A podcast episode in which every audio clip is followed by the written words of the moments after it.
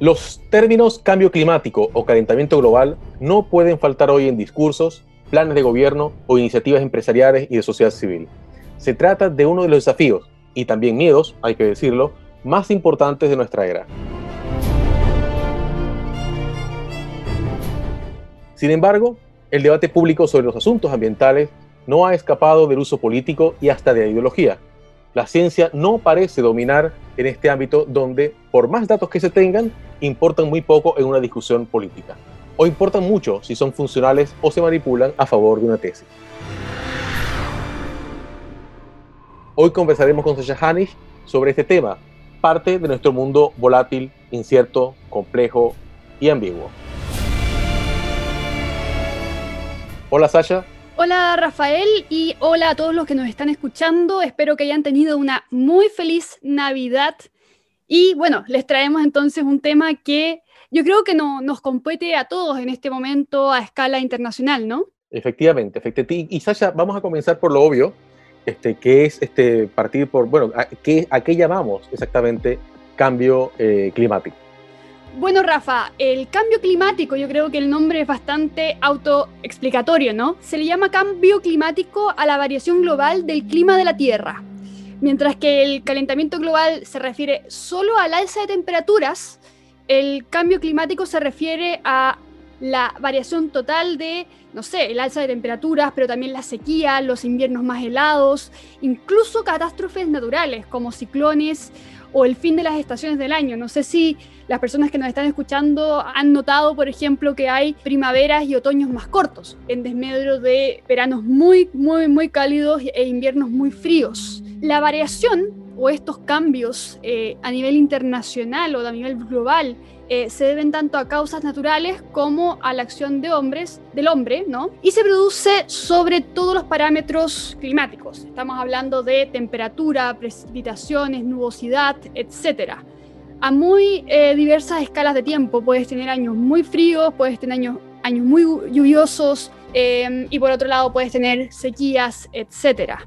Ahora, lo interesante de este tema y por qué quise proponerlo para esta conversación hoy día es el problema que viene con el cambio climático y siendo un problema que nos afecta, como decíamos antes, a todos a escala internacional, global, etc., lo interesante es que se ha transformado en una causa o un debate político y un debate económico. Esto preocupa porque genera que desde las personas que niegan totalmente que exista realmente el cambio climático siendo una realidad probada, hasta las personas que creen que la única solución es radical, ideológica o incluso revolucionaria, eh, provoca que el cambio climático, que es un, es un fenómeno que básicamente hay que enfrentar como humanidad, se transforme en una pelea o en un debate ideológico, ¿no? Entonces es, bastante preocupante. Es un, es un debate que depende de set de valores más que de las pruebas o no pruebas que hayan o de soluciones que eh, realmente mejoren la calidad de vida de las personas.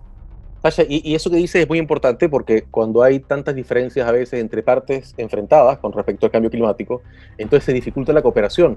Y este es un problema que, que, no, no, puede ser resuelto por, por países aisladamente, ¿no? sino que es un problema que tiene que ser abordado de forma global. Si hay eh, líderes o gobernantes que, que, de pronto no quieren sumarse a alguna, alguna iniciativa por esto, entonces obviamente eso dificulta la cooperación global.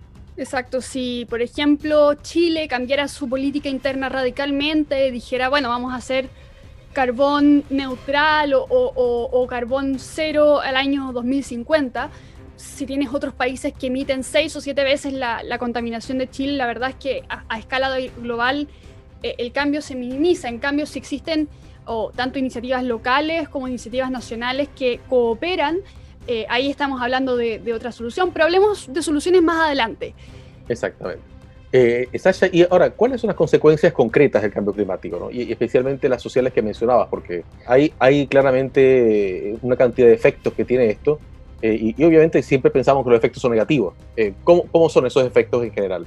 Bueno, es, importante tener claro que el alza de las temperaturas y especialmente en, ambientes o ecosistemas bastante delicados es un problema. Los promedios máximos de temperatura efectivamente han aumentado en todo el mundo Este año, 2020, se registraron más de 20 grados Celsius en la Antártica, que es un récord sin precedentes. Hay partes del mundo en los que la temperatura ha alcanzado más de 54 grados, en algunos países de, de África del Sahara, ¿no? Y en Chile se cumplen récords de temperaturas cada 3 o 5 años con 44, 45, hasta 50 grados. ¿Para, ¿Para qué decir que nos estamos enfrentando a una sequía importante, especialmente en la zona centro? Ahora, todo lo que te acabo de decir es lo que sabemos que pasa. Esto es lo que siempre aparece en los titulares de la noticia. Y hay que hablar también de las otras consecuencias que tiene eh, el cambio climático y voy a referirme sobre todo a las más negativas. Y después podemos hablar de, de si existe alguna que, que sea beneficiosa en un, sentido o en otro. Hay que tener claro que impacta la naturaleza. Eh, hay especies que no sobreviven un alza de 2 grados eh, o de 1 grado incluso. También hay que hablar de alza del nivel del mar consecuencia del derretimiento de los hielos o el aumento de desastres naturales, eh, más ciclones, más huracanes, más tornados, más tormentas eléctricas, etc. Esto causa que las personas que dependen directamente de los recursos o de las condiciones de su ambiente se vean afectadas importantemente. Y en ese sentido, una de las consecuencias de las que, de las que no se habla tan abiertamente, pero que sí está pasando hoy en día, es que se, que se generen movimientos migratorios como consecuencia del calentamiento global o el cambio climático. Ya se está hablando de refugiados climáticos, de hecho, en algunas partes, y se definen como aquellas personas que tienen que migrar o que se ven forzadas a migrar por eh, desastres naturales que hacen que eh, pierdan acceso, por ejemplo, a eh, fuentes de alimento o a fuentes de agua. Por ejemplo, si un pueblo depende de un río o de un lago y el lago se seca o el río deja de correr, bueno, la persona que vivía o dependía de ese río se ve obligada a desplazarse o incluso cruzar fronteras. Y según la ONU, eh, bueno, además de las sequías, las inundaciones y la desertificación son grandes causantes de este tipo de eh, migrantes eh, climáticos porque arruinan las cosechas o agravan, por ejemplo, las consecuencias de la guerra y obligan, y esto todavía no se puede decir que una persona migra directamente porque, por estas causas, pero sí es una de las, de las razones por las que, por ejemplo, personas en Somalia, Yemen y Sudán del Sur eh, se han visto o han declarado verse obligadas a migrar.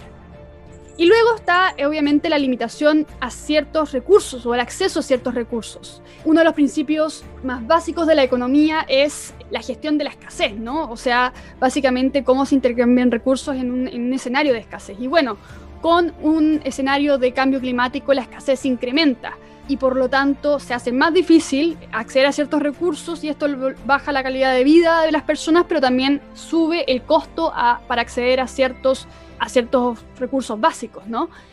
Y otra consecuencia, y yo creo que acá es la, más interesante para esta discusión, es la consecuencia política, el surgimiento de, movimientos extremistas, tanto negacionistas al cambio climático como revolucionarios que piensan que la solución al cambio climático básicamente es volver a la edad de piedra y que la industrialización trajo el fin del mundo, ¿no? Yo creo que esto tiene mucho que ver con, con el podcast eh, anterior, que los invito a escucharlo, que se trata sobre cinco males de nuestro tiempo y eh, refleja mucho el tema de la misantropía, del odio al ser humano y del miedo. Primero, el odio general a la humanidad, que se acompaña con slogans como, por ejemplo, somos, nosotros somos el virus, e imágenes photoshopeadas de delfines nadando por los canales de Venecia pero también el miedo al futuro, a pensar que el progreso del cambio climático es lineal, es decir, que esto solo va a ir empeorando y que no hay forma de tenerlo y por lo tanto, eh, si este año tuvimos dos ciclones y el año pasado tuvimos un ciclón, el próximo año vamos a tener tres ciclones, este miedo o esta, esta idea de que este progreso del cambio climático es simplemente lineal y que no existe ninguna forma de frenarlo, provoca ciertas tendencias como la, la corriente más o menos incipiente de personas que han decidido no tener hijos porque básicamente creen que el futuro que le van a dejar a sus hijos no vale la pena. Y así hay un montón de otras consecuencias que provienen de, de este fenómeno, ¿no?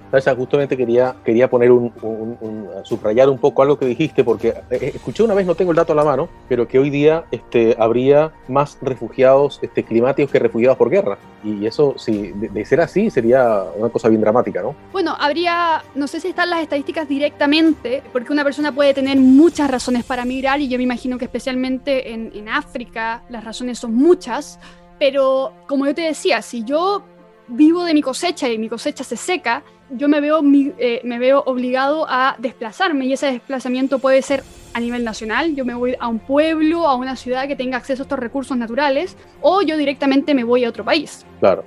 ahora, ¿por, qué es tan polémico este tema? ¿no? Porque hay, hay eh, incluso quienes cuestionan si, si, realmente esto es causado por los humanos, si esto es parte de los ciclos de la naturaleza, o a veces de pronto se dice que, que hay ideologías eh, políticas controlando el discurso. ¿Cuál es el mayor problema de todo esto? Mira, son, yo creo que como te mencionaba antes, hay, dos problemas y el problema siempre viene con el extremismo y con la falta de altura de miras para observar los problemas y buscar soluciones, ¿no? Está eh, esto que en, este programa hemos llamado una visión más global o un big picture para ver los estos problemas, para entender que existen múltiples causas y también que el centro no tiene que estar en, en qué, con qué solución nos casamos, sino con qué conjunto de soluciones son mejores para enfrentar estos problemas multifactoriales.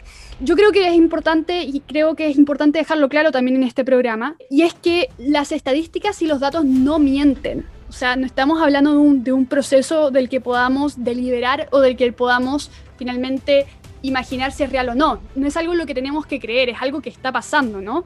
El cambio climático es real, es un problema para muchas personas en el mundo, existe una correlación entre las emisiones del carbono y el impacto que está generalmente teniéndose en cuanto, por ejemplo, al alza de las temperaturas, etc. Sí es verdad que han habido algunas buenas noticias como que eh, el hoyo en la capa de ozono se está cerrando, pero eh, en, en, general lo que ha pasado es que el cambio climático se ha ido agravando y que hay cierto consenso en cuanto a los expertos en el rol que ha tenido, por ejemplo, eh, la industrialización en la emisión de carbono, pero también en la tala de árboles, porque la tala de árboles lo que hace es que haya menor capacidad de eh, renovar finalmente la atmósfera. Y yo entiendo la postura de que el cambio climático es natural, o sea, tuvimos un cambio climático en la Edad Media, eh, hemos tenido eh, antecedentes y hay pruebas científicas de que, los, que hay ciertos procesos de cambio climático que han sido más o menos cíclicos. Recordemos que hay gente que dice que en Europa habitaban leones en algún momento,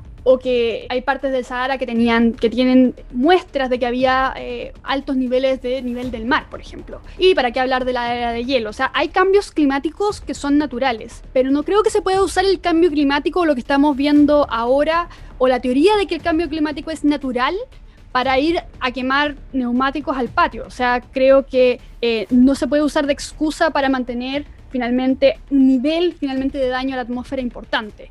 Y también hay quienes dicen que, eh, y también es importante eh, decir que el cambio climático provoca, provoca también consecuencias económicas. Y yo también entiendo la, la, postura de que hay gente que dice que el cambio climático o, tomar acciones con el cambio climático puede ralentizar la economía, eh, disminuir la cantidad de empleos, porque básicamente se tiene que responder a ciertas regulaciones, etcétera pero eh, yo creo que esto es un pensamiento muy a corto plazo. Y es cierto que se pueden eh, tomar acciones para reducir las restricciones, puede movilizar la economía, pero si el cambio climático puede causarle, imaginemos, eh, problemas a poblaciones completas que tienen que emigrar, también va a causar perjuicios económicos contra incluso grandes empresas. Imagínate, Rafael, que una empresa decida ponerse en, un, en un lugar, en una locación y tenga que tener, por ejemplo, acceso constante agua y esa agua empieza a secarse, o que eh, te pongas en una costa y de repente, ¡paf!, te, choca un huracán. O sea, eso también es consecuencia del, cambio climático y también le produce perjuicios económicos a las empresas. O sea, no creo que todo esto se pueda ver de un lado totalmente o del otro. Lo que sí es cierto, como decíamos antes, es que hay movimientos políticos que están fuertemente enraizados en la ideología y que tratan de darle una interpretación ideológica a todo lo que está pasando. Y eso eh, es súper complicado. Y, Sasha, ¿y qué, opinas, por ejemplo, de, figuras que han aparecido eh, últimamente eh, y se han convertido en símbolos importantes de, la, de esta lucha por el ambiente? Por ejemplo, Greta Thunberg, ¿no?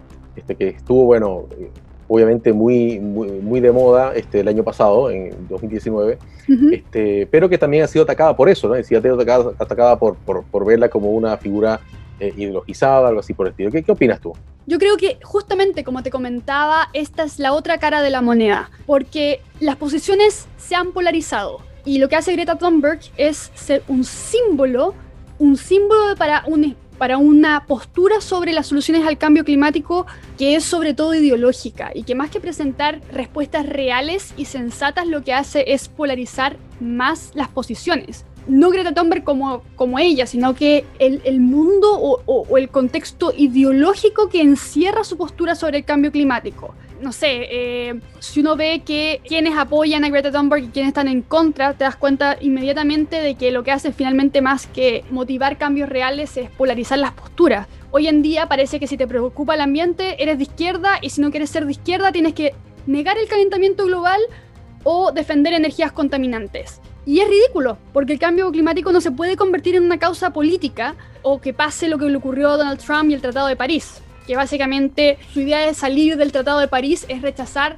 finalmente la globalización, ¿no? Más que entender el contexto general de que las economías empujen finalmente recursos renovables, etc. Y también hay otro punto importante, y es que eh, el contexto eh, en el que se ha profundizado el cambio climático no es resultado exclusivamente de una ideología o de una forma de ver el mundo. O sea, si uno ve, hoy en día tenemos economías emergentes como Rusia, o sea, como India, como China, que dicen que como los países desarrollados contaminaron cuando se industrializaron, entonces nosotros tenemos derecho a contaminar por los próximos 50 años, 60 años, ¿no?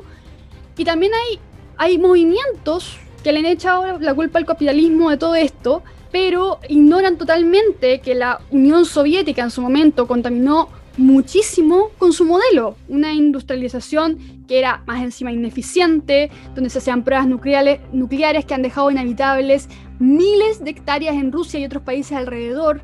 Recordemos que en la época de Stalin se secó un mar completo. Entonces, si esto no es un resultado de una política de izquierda que provocó desastres ambientales siendo anticapitalistas, entonces no sé básicamente contra qué se están finalmente moviendo estos movimientos eh, extremistas que se autodenominan de izquierda. Y lo que estos grupos proponen como solución al cambio climático, y también creo que esto es muy importante, es que tienen que ser generados impuestos a la fuerza y por acción política. Y básicamente se transforman así en una crítica al modelo económico, tratan de darte la postura de que finalmente la única forma de salvarnos de todo lo que está pasando es volviendo a una forma de vivir relativa al periodo preindustrial. Y ahora que estamos como en la semana de Navidad y estamos todos como en este, en este momento de, juntarnos en familia, bueno, acá en, en, la América Latina no tenemos blancas Navidades, pero si estamos hablando de modelos preindustriales deberíamos recordar lo que era la vida en los momentos preindustriales, lo que era la calidad de vida. Porque la Navidad para muchos pueblos en la Europa, la Europa más, más al norte, ¿no? Los pueblos donde hay inviernos muy crudos, era la fiesta de despedida y no se sabía quién iba a sobrevivir finalmente al invierno. Eh, yo personalmente no creo que sea una solución reducir la calidad de vida para reducir el cambio climático, tiene que haber otras formas. Y hay miles de personas que están utilizando incluso el mismo sistema de libre mercado para generar alternativas dinámicas al consumo, al consumo de, de productos que tienen altas emisiones de carbono. Sasha, hay quienes dicen que la única salida para reducir las emisiones de carbono es la innovación y la tecnología, es decir, que la tecnología podría aportar mucho a, las soluciones, es decir, la tecnología ambiental este, que hoy se cree, y bueno, de hecho, hay toda la industria ambiental que está abocada a producir soluciones para, las empresas y para todo, ¿no? Y bueno, cuenta tú cómo, ¿Cómo se enfrenta este, con innovación este gran desafío? Mira, efectivamente se dice que la innovación es clave para encontrar formas de generación y consumo de energía alternativas para poder, por ejemplo, reducir los niveles del carbono. Por ejemplo, el avance de la movilidad eléctrica, la calefacción alternativa, el uso de fuentes de energía renovables, etc. Estas innovaciones, eso sí, dependen de dos cosas. Primero, que haya gente dispuesta a financiar estos proyectos y que haya gente dispuesta a consumir de manera más verde, que normalmente viene acompañado de un mayor costo. Ahora, es importante entender también que no es más limpio el que más limpia, sino que el que ensucia menos.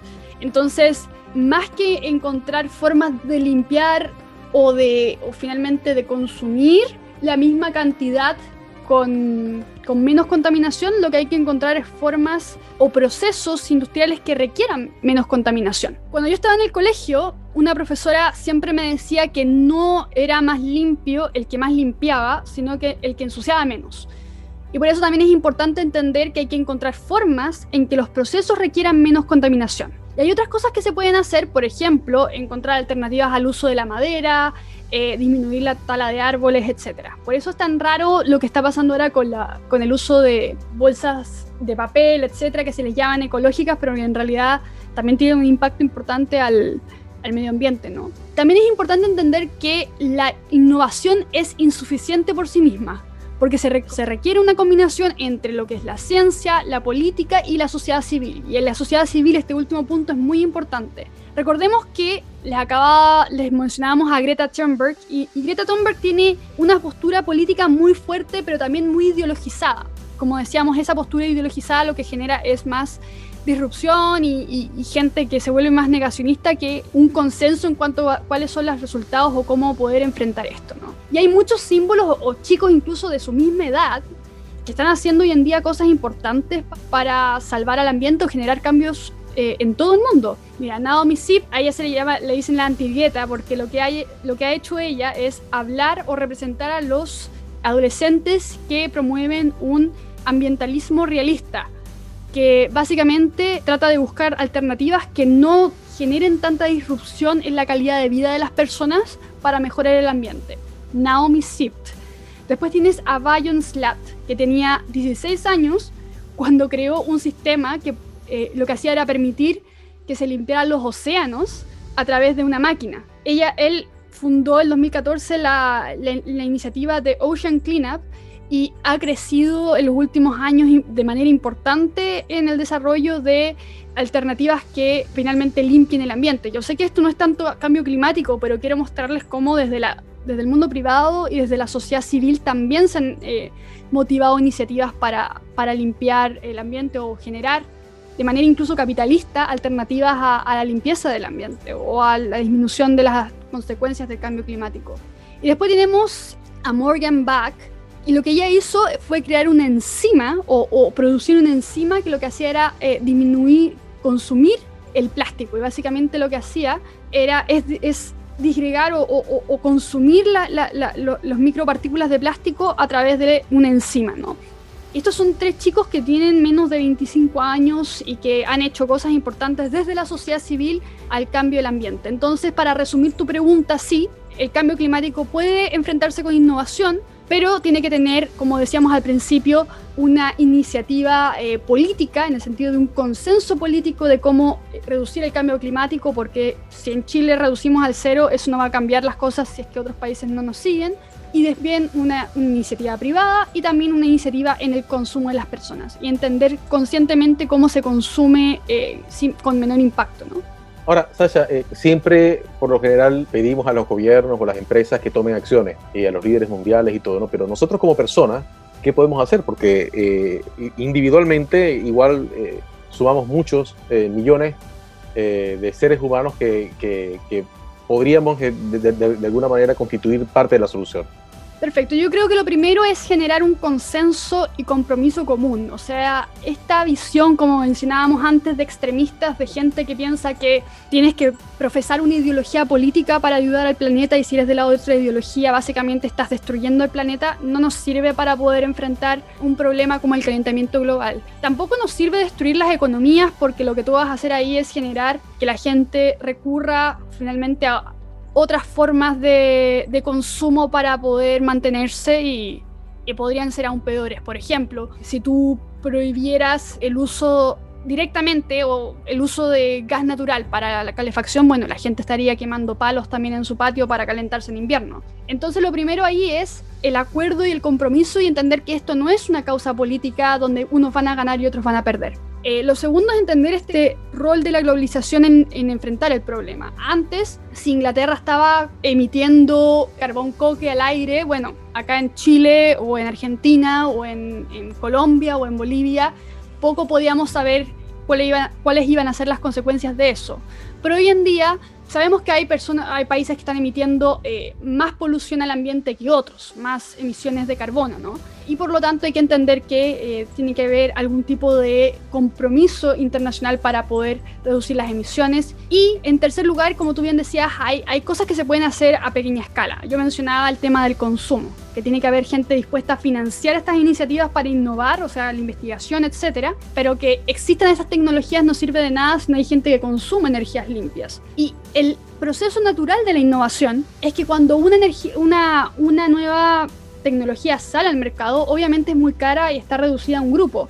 Pero con el consumo y la masificación del consumo, esta empieza a bajar de precio y por lo tanto eh, es importante que se empiecen a producir estos cambios para que bajen los precios de estas energías alternativas y la gente con menores recursos pueda acceder a, por ejemplo, autos eléctricos u otro tipo de energías alternativas. Entre paréntesis, no sirve de nada tener autos eléctricos si es que las plantas que producen la energía siguen siendo de carbón, pero bueno, es un debate para, para otro momento. Y también hay, hay, un tema de cambio cultural y con esto me gustaría ir cerrando, ¿no? Me acuerdo cuando yo tenía como 12, 13 años, yo ya estaba eh, saliendo de, de, la enseñanza básica. Eh, Cartoon Network Cartoon Network, la, la red de, de, caricaturas, sacó una iniciativa para enseñar a los niños a desconectar las baterías y la televisión después de que dejaran de, de, consumirla. Y había, hay testimonios de que cuando terminó esta campaña, dos, tres, cuatro meses después, eh, llamaban los padres diciendo que su, la, la, cuenta de luz en su casa había bajado quizás hasta un 20, un 30% gracias a que le habían enseñado a los niños a hacer esto, ¿no?